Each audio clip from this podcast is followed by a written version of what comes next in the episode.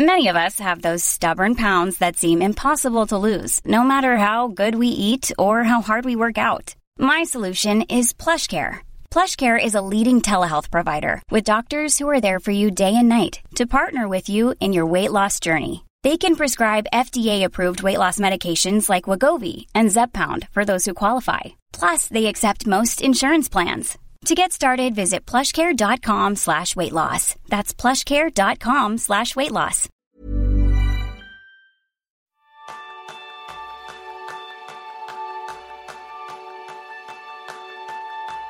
Me gustaría hacer una revisión profunda de tus hábitos, tu metodología y tus herramientas productivas. Ese es el tema principal del programa de esta semana, donde aprenderás a cómo revisar tu sistema de efectividad personal. Bienvenidos a una nueva píldora de Kenso, el podcast donde descubrirás cómo ser efectivo para vivir más feliz. Soy Quique Gonzalo, maestro en generar nuevas ideas productivas aunque no funcionen. Y yo soy González, maestro en el Mise Plus. Y como siempre vamos a comenzar dando las gracias a los patrones que se apuntaron cuando abrimos nuestro programa, que son en este caso Ana Belén Rodríguez y Moisés Pardo. Personas que nos estáis ayudando muchísimo a poder hacer que este podcast cada día sea mejor en todos los sentidos. Y si vosotros también queréis colaborar y uniros, solo tenéis que ir a la página www.kenso.es barra círculo y allí podréis ver todas las formas en las que podéis colaborar. Y una, vamos, teníamos muchas ganas de iniciar eh, esta nueva serie de píldoras productivas que hemos llamado Escuela de Verano Kenso. Queremos acompañarte durante este verano tan especial de la mejor manera que sabemos y es con seis píldoras y un solo objetivo.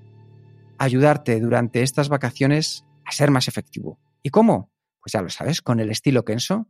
Contenido breve, sencillo, práctico y unos episodios que van a ser seis que siguen una secuencia lógica para poner en práctica un reseteo de tu sistema de efectividad personal. Y en este primer episodio de la Escuela de Verano Kenso vamos a prepararnos para ser más productivos. En lugar de ponernos en marcha, vamos a afilar el archa, que a mí es un concepto que me encanta. ¿A ti te gusta este concepto, Jerún?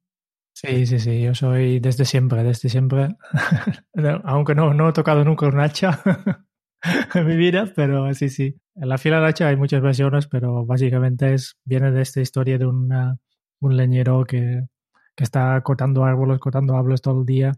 Y cuando, cuando alguien dice, vas, vas un poco lento, bueno, pues no comentarle al leñero, vas un poco lento, tal vez tienes que afilar el hacha. Y, y el leñero contesta, no, no, no puedo porque no tengo tiempo porque tengo que cortar los árboles. Y al final va tan lento porque su hacha no está bien afilado y de aquí viene el, concepto de afilar el hacha, ¿no? Es básicamente pagar un momento, tomar tiempo, no solo afilar el hacha para recuperarte y, y organizarte y ordenar tus herramientas para luego recuperar este tiempo que has invertido con... Con creces. Sí, sí, con creces porque haces tu trabajo mucho más efectivo. A mí me encanta esa frase que decía Fred Couples, que cuando estás preparado estás más seguro y cuando tienes una estrategia estás más cómodo. Así que vamos a contar un poco también cuál es nuestra experiencia con esto, ¿verdad, Jerún? Sí, sí, sí.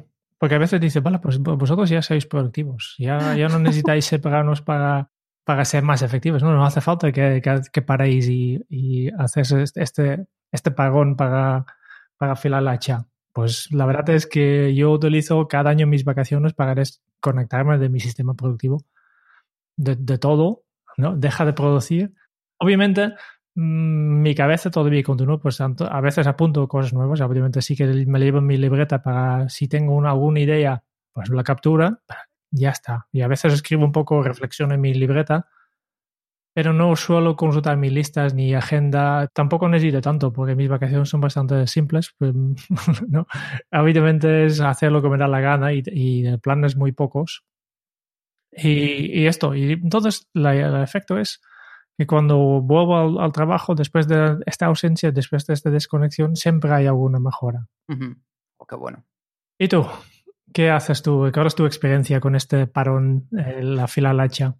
Pues yo, lo primero, algo muy parecido a lo que haces tú, que es que desconecto al máximo y me alejo tanto como me es posible de, mi sistema, tanto a nivel funcional como emocional, porque muchas veces tenemos apego a, a lo que has estado haciendo, que te ha estado ayudando, y es cierto, pero cuando consigo separarme y alejarme, me permite eh, ese desapego natural para ser neutral a la hora de responderme a estas preguntas que para mí son claves. Es qué me ha funcionado y qué no me ha funcionado este año. Y si pudiera mejorar un aspecto que creo que va a ser importante para mí en este próximo año que viene, ¿cuál sería? Entonces, bueno, llego al segundo paso, que lo hablaremos luego un poquito más adelante también, pero es que eh, cuando tengo clara respuesta a, a estas preguntas, puedo empaparme en conocer, en estudiar, en probar, en trabajar ese aspecto que quiero mejorar y me permite quedarme con lo esencial, que es lo que voy a terminar incorporando al sistema después del verano. Es decir, ya lo llevo como una parte intrínseca incorporada. Y e igual que me he alejado, pues me vuelvo a acercar, vuelvo a tener ese apego funcional y emocional con mi sistema y le incorporo pues lo que hemos mejorado. Y este año, Jerún, ya lo sabes que lo tengo clarísimo, que necesito uh, trabajar mucho, desconectar para no quemarme y mantener las energías el año que viene. Así que desconectar, Jerún. ¿Qué, qué, consejos me puedes dar que este año voy a necesitar tus consejos más que nunca? De, de tema de desconectar ya hemos hablado hace dos semanas en el episodio 103, ¿no? Que hemos hablado de cómo planificar unas vacaciones especiales. Y es súper importante porque para explicar un poco lo que puede pasar al desconectar de verdad, ¿no? Es para, te imaginas que alguna vez que estás trabajando, estás, eh, por ejemplo, redactando un texto, estás escribiendo y lo has re revisado ya mil veces y después de un día de trabajo dejas el documento y después de una, un día o dos días vuelves a abrir este documento y de repente al instante ya verás unos er-, errores enormes. Este es el, el efecto que, te, que, pasa si desconectas de, de un trabajo. No, no, este es un pequeño ejemplo en, en, pequeña escala de un documento que estás escribiendo, escribiendo, seguramente te ha pasado. Y lo que hace es que tomando este día sin tocar este documento, te da un poco eh, distancia para poder ver las cosas con más perspectiva. Y lo mismo pasa que en las vacaciones, si tú realmente desconectas de verdad y, haces otras cosas, después cuando vuelves al trabajo, pues, ves tu trabajo con otra, otra perspectiva y le ves cosas bastante nuevas, ¿no? Y este para mí es uno de los grandes beneficios de desconectar de verdad durante las vacaciones. Por lo tanto, si es posible, evita acceder a tu calendario, tu lista de tareas, tus archivos o tu correo electrónico, como mínimo durante unos días. Entiendo que no siempre es posible para, durante todo, todas las vacaciones, pero como mínimo intenta desconectar durante un tiempo. Ah, obviamente, es como he dicho, no siempre es posible. Por ejemplo, un autónomo que trabaja solo y tiene su negocio mantenido, ¿no? es bastante posible que no puede desconectarlo del todo. Porque un autónomo que desconecta 100%, tal como he explicado antes, seguramente está todo el día preocupado por si ha pasado alguna cosa con su negocio y entonces no, no puede relajarse. Pues en este caso, nuestra recomendación es hacer cada día o cada dos días un chequeo de emergencias. Simplemente revises la bandeja de entrada del, del, correo con el objetivo de buscar bombas. Estas cosas que, que pueden causar graves problemas si se retrasan hasta, eh, hasta después de tus vacaciones. Y todo lo demás simplemente puedes apacarlo en la carpeta para revisar a la vuelta. Esto es lo que hago yo. Yo soy uno de estos que, desde hace años que tengo responsabilidades que no puedo delegar y hay cosas que me llegan a mí. Y por eso, para estar tranquilo, para estar seguro que todo está bien, pues hago este chequeo de, emergencia, simplemente, pero requiere un poco de, fuerza de voluntad para evitar esta tentación de, de, empezar a contestar todos los emails. No, no, el objetivo es entro aquí para buscar bombas. Este es el único. Lo importante también es preguntaros al final, ¿y qué voy a ganar con esta rutina? Pues tomar esa distancia para poder ver las cosas con perspectiva, lo que hace es que consolides también tu fuerza de voluntad. Porque pensar en echar un vistazo al correo electrónico es natural, nuestro cerebro lo ha incorporado como un acto reflejo que realiza durante 335 días al año. De hecho, muchas veces no hacemos nada más que levantarnos y ya abrimos el correo. Lo último que hacemos a veces antes de ir a dormir es mandar un correo. Estamos pensando en darle F5 y refrescar porque parece que durante los últimos tres minutos no han entrado correos nuevos. Por eso es lógico que nos aparezca este pensamiento incluso cuando estamos en las vacaciones. Lo importante es que seamos capaces de demostrar a nuestro cerebro ¿Cómo somos capaces de controlar ese instinto? Es decir, que aunque venga, yo soy capaz de controlarlo y no abrirlo. De esa manera le demuestro que se puede relajar. ¿Y cómo se hace esto? Utilizando nuestra capacidad racional. Es decir, estoy convencido que todos sabéis que si no abrís la bandeja de entrada de correo electrónico, aún así habrá correos nuevos que están llegando. Sabes que están ahí, pero tú decides entre leerlos o disfrutar en la piscina, de un paseo con la familia, de echarte una siesta o de demostrarte a ti mismo que eres capaz de controlar el correo. Lo que tenemos que hacer es ofrecerle una recompensa por no abrir el correo. Así le va a resultar mucho más sencillo. Y aunque los primeros días pueda parecer costoso, verás como poco a poco cada día hay menos fricción. Tu cerebro se va relajando y traerá menos veces a tu mente ese recuerdo, uy, ¿me habrá llegado algún correo? Podrás desconectar de una manera mucho más profunda y consolidar tu fuerza de voluntad. Y si necesitas también alguna idea para ayudarte a preparar estas vacaciones, puedes escuchar nuestras recomendaciones en el episodio 103 sobre cómo planificar unas vacaciones especiales. Entonces ya tenemos claro que para desconectar hay un ejercicio racional que nosotros también tenemos que saber, que tenemos que poder ir controlando estos pensamientos que nos van a llegar a nuestra cabeza.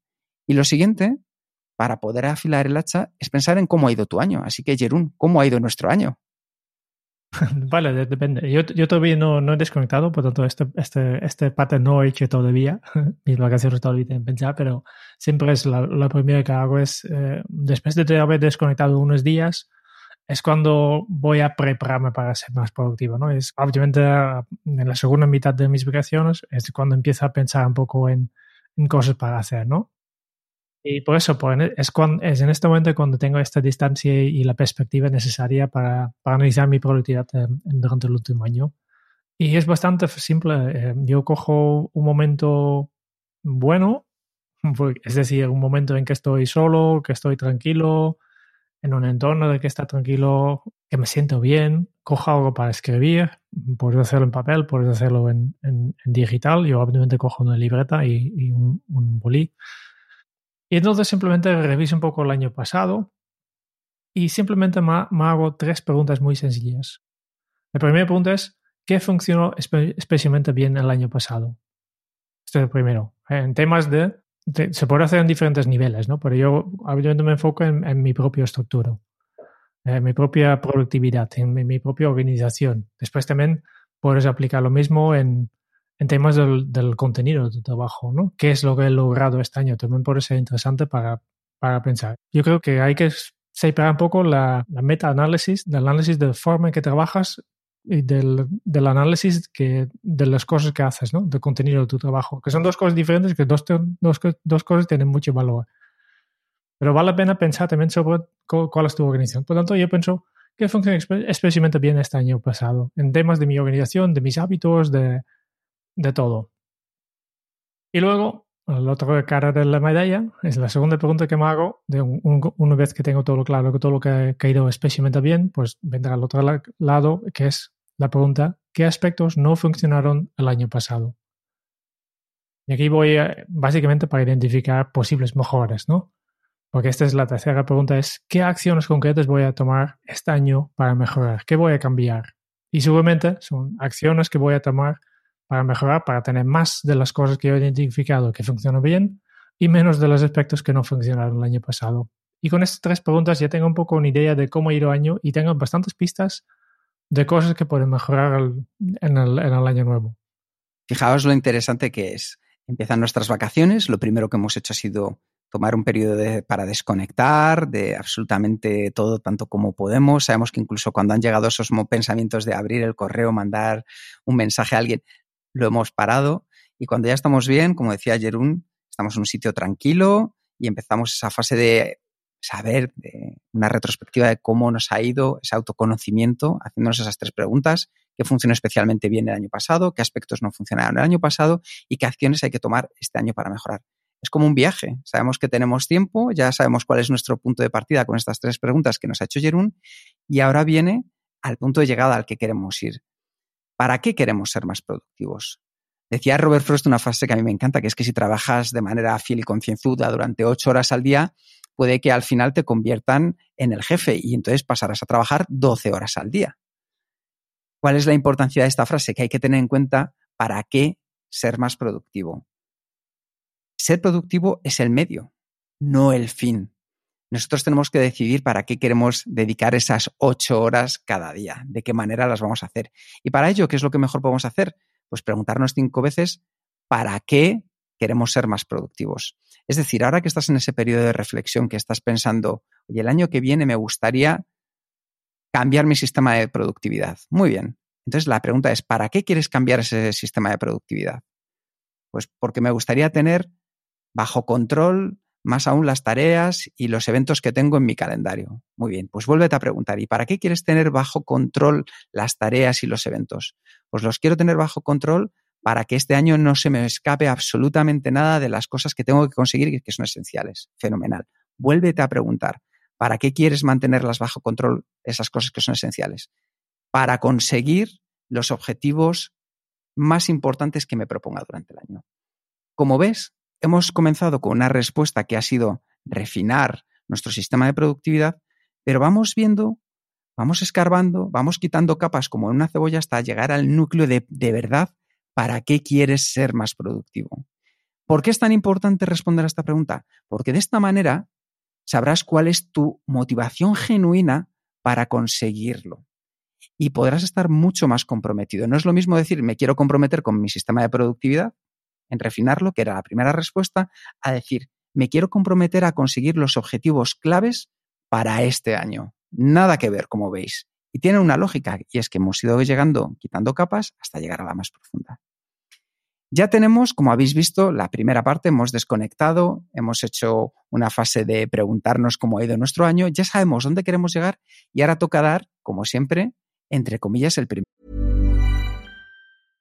This is Paige, the co-host of Giggly Squad, and I want to tell you about a company that I've been loving, Olive and June. Olive and June gives you everything that you need for a salon quality manicure in one box. And if you break it down, it really comes out to $2 a manicure, which is absolutely insane. It's also so easy to get salon worthy nails at home with Olive and June. The difference between how your nails used to look when you did them yourself and now with the Manny system is a complete game changer. The best thing about Olive and June too is it's a quick dry, dries in about one minute, lasts for five days, and full coverage in up to one to two coats. Visit oliveandjune.com slash perfectmanny20 for 20% off your first system. That's oliveandjune.com slash perfectmanny20 for 20% off your first system. Cool fact a crocodile can't stick out its tongue. Also, you can get health insurance for a month or just under a year in some states. United Healthcare short term insurance plans, underwritten by Golden Rule Insurance Company, offer flexible, budget friendly coverage for you. Learn more at uh1.com. Primer paso. ¿Y cómo podemos dar el primer paso, Jerún? Vale, seguramente si has hecho, seguido los pasos hasta ahora, has buscado tiempo para reflexionar, para esta retrospectiva, que que la última pregunta es generar acciones que hay que tomar este, este año para mejorar, has reflexionado sobre tu por qué y seguramente de, solo haciendo estos dos, dos ejercicios ya tienes un montón de ideas de, de cosas que te gustaría cambiar eh, en tu sistema productivo. Y si tienes un montón de ideas, es muy importante evitar la trampa de querer cambiarlo todo de golpe, porque esa es una estrategia que, que nunca hemos visto funcionando. Lo mejor es ir paso por paso, incorporar un nuevo hábito o una nueva herramienta a la vez, no todo lo golpe, porque está todo vinculado uno al otro. ¿eh? Por tanto, si yo cambio un pequeño hábito, puede ser que, me cambie todo al final. Si yo cambio una herramienta, pues este afecta la puede afectar la manera en que me organizo, la manera en que, que yo pienso incluso, puede cambiarlo todo. ¿eh? Por tanto, ir poco a poco y, y haz, haz, uno o dos cosas a la vez y no, no, no, no mucho más.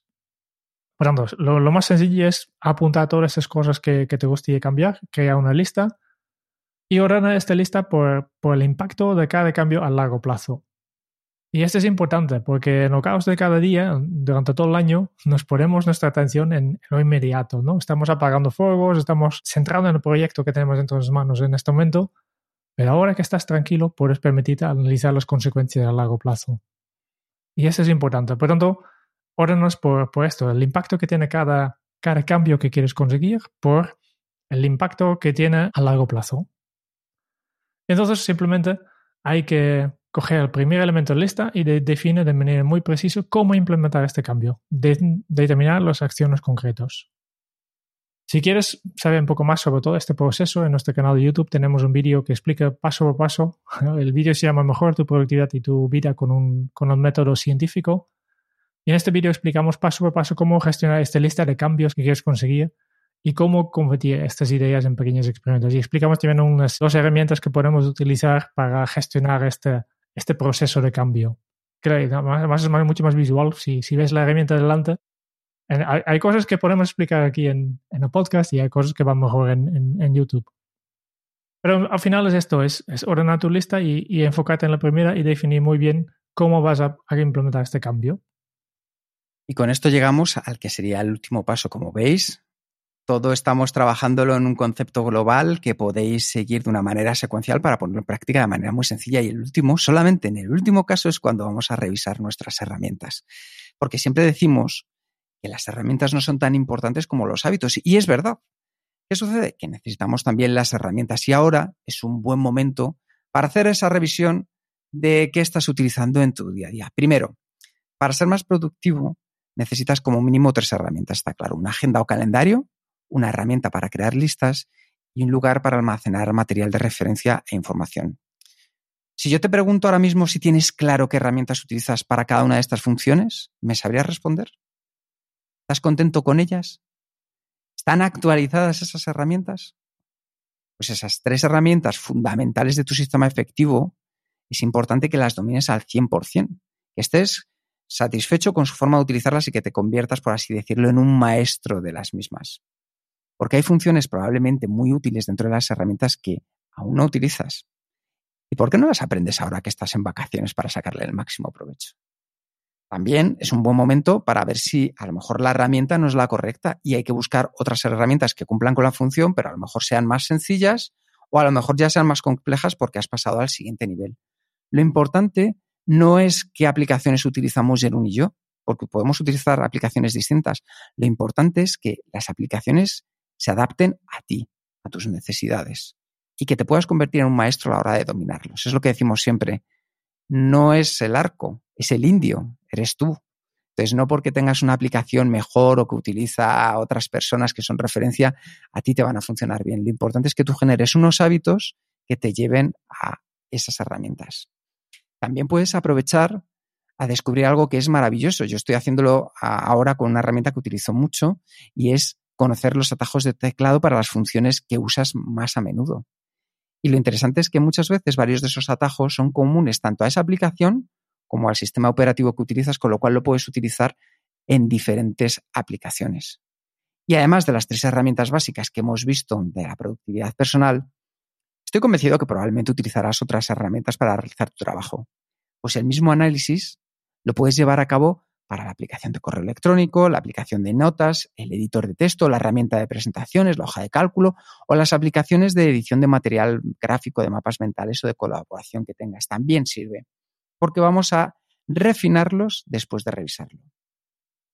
¿Qué herramientas usamos y cuáles queremos probar? Pues Jerún y yo trabajamos con un núcleo común que nos permite hacer muchas cosas, pero en general nuestra base, nuestro campo, base nunca mejor dicho, se llama Basecamp. Y yo en mi caso, lo que estoy probando ahora es un nuevo editor de texto, porque este año quiero escribir más y mejor si es posible, y estoy utilizando la aplicación Beer, Oso. Estoy bastante satisfecho con lo que me ofrece, no es el mejor editor de texto ni de lejos, pero tiene una interfaz agradable, sencillo a la hora de ponerlo en práctica y me permite centrarme en lo que quiero hacer, que es escribir más, escribir con calidad y luego con una serie de funciones extras que son fenomenales. ¿Y en tu caso, Jerún? Pues tengo un montón de herramientas. Eh, hace unos años publico en el, blog una lista de todas las herramientas que utilizo y tengo que utilizarlo, pues va cambiando. Yo, soy una persona que, que a veces soy bastante estable, pero poco a poco van cambiando, ¿no? Y por tanto, para hacer mis trabajos, además del gestor de tareas que ya llevo muchos años utilizando, el OmniFocus, eh, hablando de escritura, estoy probando una herramienta que se llama Settler, que básicamente es un, una herramienta súper sencilla para gestionar documentos también de texto plano, para, en este caso, más, más dirigido no tanto en escritura, sino en gestionar información y vincular piezas de información uno con otro. Y yo creo que hay algo en lo que tú eres un gran experto que también nos puede solucionar la vida, por si nos puedes dar una, pequeña pincelada al respecto de Jerún, que es el tema de las copias de seguridad, ¿verdad? Sí, siempre dicen eh, los expertos nacen por necesidad, ¿no? y en mi caso pasa lo mismo. Yo creo que eh, todavía me, me, arrepiento mucho que hay un montón de información, un montón de documentos que he creado, y trabajos, incluso he escrito un, un medio libro que es súper útil para gente que trabaja con actividades para jóvenes, que he perdido todo. que un día al, reinstalar mi ordenador pensaba que tenía un copia de seguridad y reinstalaba, reinstalaba el ordenador y he perdido todo. Esto ya hace muchos años ¿eh? y desde entonces yo vigilo mucho el tema de, de copias de seguridad. Y yo creo que ahora que has parado, también es un buen momento para pensar en, este, este último aspecto, ¿no? mirar tu estrategia de copias de seguridad de tus datos. Y antes de, de, explicar un poco los conceptos, una cosa que siempre cuando hablo de copias de seguridad mm, me, contestan, hablan de la nube. Y yo quiero dejarlo muy claro. Tener tus datos en la nube no es una copia de seguridad. No me digas eso. No, no, no, no, no es una copia de seguridad. Porque eh, imagínate, si por alguna razón se borra tu cuenta de Dropbox, de Google Drive, de iCloud o de OneDrive, directamente también se borrarán las copias locales en tu ordenador y has perdido todo. ¿no? Por eso digo, una copia de seguridad real está desconectar los datos de uso, en uso. ¿no? Por tanto, tienes una cosa que es el, documento que estás usando, que puede ser sincronizados, y después tienes una copia separado, no desconectado de esto. Y esto, necesitas una copia de seguridad de todos tus datos importantes, todos los documentos importantes, por si hay algún desastre. Que puede ser que pierdas tu portátil, puede ser que el Google borra tu cuenta de Gmail, la empresa de alojamiento donde tienes tu página web alojado, pues ha quebrado, que es algo que recientemente ha pasado al, a Rubén Hernández, ¿no? que, que explicaba en su blog que ha perdido todos sus entradas de blog porque tampoco tenía copia de seguridad de sus escritos en, en Internet. También necesitas tener una copia de seguridad no solo para para los desastres, pero por si cometes algunos errores. A veces, pues de repente ves que te, reclaman una factura que tenías en tu escritorio y que borraste hace un mes. No tenías que haberla archivado y tú lo has borrado, ¿no? O descubres que has sobrescrito en la plantilla que usas para nuevos proyectos, etc. Pues a veces nosotros somos humanos y te equivocas y entonces necesitas poder recuperar este documento. Eh, por ejemplo, el, ejemplo de factura es otra vez un ejemplo porque la nube no es una copia de seguridad, porque si yo había borrado este, esta factura de mi escritorio o de, la carpeta, también se borra desde la nube. Y hay algunos servicios nube que guardan durante un tiempo, pero no para siempre. ¿Quieres tener una buena copia de seguridad? Yo creo que tiene que cumplir dos criterios básicos. Que primero tiene que ser automático, esto sí o sí, porque, porque a mí me ha pasado eh, que, que, cuando monto un sistema y es manual, pues en los primeros meses, pues tengo de disciplina para hacerlo y después poco a poco voy dejándolo. Y al final, pues deja de hacer esta copia porque es manual, te requiere un esfuerzo, requiere recordatorios. Tiene que ser automática. Por tanto, tiene que ser una, algo que, que tú instalas y tú configuras una vez y después funciona para siempre. Y después, el otro principio básico es que necesites copias en al menos dos lugares. No es suficiente tener una copia de seguridad en un disco duro externo que tienes conectado a tu ordenador, porque si alguien viene a robar tu ordenador, seguramente también se llevará el disco duro. No, así de fácil. Que yo conozco este caso, ¿eh? Yo conozco un caso real que pasó esto. ¿No? o, por otro lado, eh, si se quema tu, tu, casa, que esperamos que no pasará, pues también se quemará. Por tanto, necesitas dos lugares. Puedes tener una copia local, que sería una de las dos copias que necesitas, y por eso utilizar el Windows Backup o el Time Machine de macOS para tener una copia local. Que este sirve bastante bien por si acaso que, que hemos visto antes, ¿no? necesitas esta factura que has borrado, pues aquí rápidamente puedes recuperarlo, ¿no? Y también recomiendo instalar un servicio de, de copias de en la nube como Backblaze, por ejemplo, para tener estas copias automáticos en otro lugar. Consejos simples que, que, que, no pensamos, yo, yo tampoco, durante, durante el año no pienso, pero en, en, verano tal vez es un momento para pensar ahí cómo, cómo está la situación de COVID seguridad. Y si ya lo tienes configurado, en verano es un buen momento para probar si realmente funciona, porque tampoco serás el primero de persona que, que piense que tiene copia de seguridad, pero después cuando intentes de restaurarlo, parece que hace dos años había un fallo en configuración y este carpeta tan importante no, no está incluido. Claro. Por tanto, haz pruebas de recuperar documentos de este copia de. Bueno, y Jerún nos ha dado también una serie de indicaciones para estas herramientas y ahora recordad que la herramienta más importante sobre la que tenéis que hacer un reset es vuestro cuerpo, así que preguntaros cómo está vuestro cuerpo. Con algo tan sencillo, ¿qué nota te pones de 1 a 10? Al final es importante que recuperemos ese estilo de vida, de alimentación, de deporte, de descanso que con nosotros nos sentimos cómodos con él mismo. Y yo os recomiendo para esto algo muy sencillo y es podéis echar mano de los podcasts de Kenzo donde hemos tratado muchos temas. desde el podcast con Aitor Sánchez de Mi Dieta Cogea, en el que hablamos de todo lo que tenía que ver con nutrición, hasta el podcast de Izanami Martínez para hacer un reseteo de nuestra vida, el podcast con Carla Sánchez con un bienestar en nuestro cuerpo. Podéis echar mano de estos podcasts de Kenso, con los cuales también podéis prestar especial atención a la herramienta más importante que tenemos. Yo creo que hasta aquí, Jerún, ha estado muy bien ver cómo podemos afilar el hacha de nuestro sistema de productividad, que significa única y exclusivamente el apartarnos de ella, dejar de pegar hachazos a los árboles, ver cómo está la hoja del hacha y si está mellada, empezar otra vez a afilarla bien y cuando ya estemos seguros, entonces ponernos en marcha. Por eso este ha sido el primero de los episodios en nuestra escuela de verano. Ya sabéis, una serie especial de píldoras productivas, de seis píldoras en las que trataremos para ver cómo mejorar nuestro día a día. Y continuaremos la semana que viene con una segunda entrega en la que trataremos sobre cómo establecer objetivos alcanzables. Muchas gracias por escuchar el podcast de Kenso. Si te ha gustado, te agradeceríamos que te suscribas al podcast, lo compartas en tus redes sociales o dejes tu reseña de 5 estrellas para ayudarnos a llegar a más oyentes.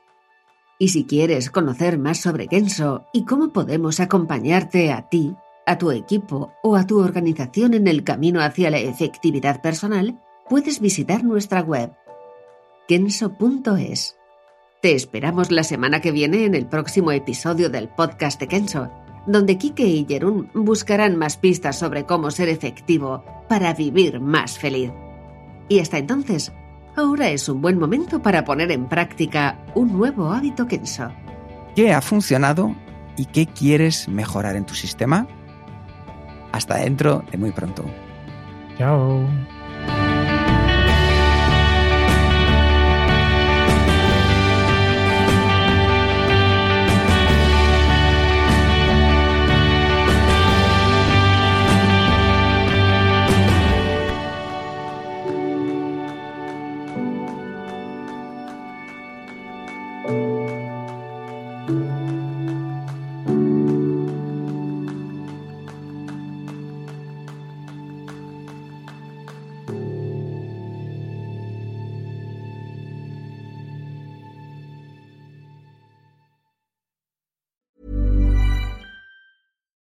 Flexibility is great. That's why there's yoga. Flexibility for your insurance coverage is great too. That's why there's United Healthcare Insurance Plans.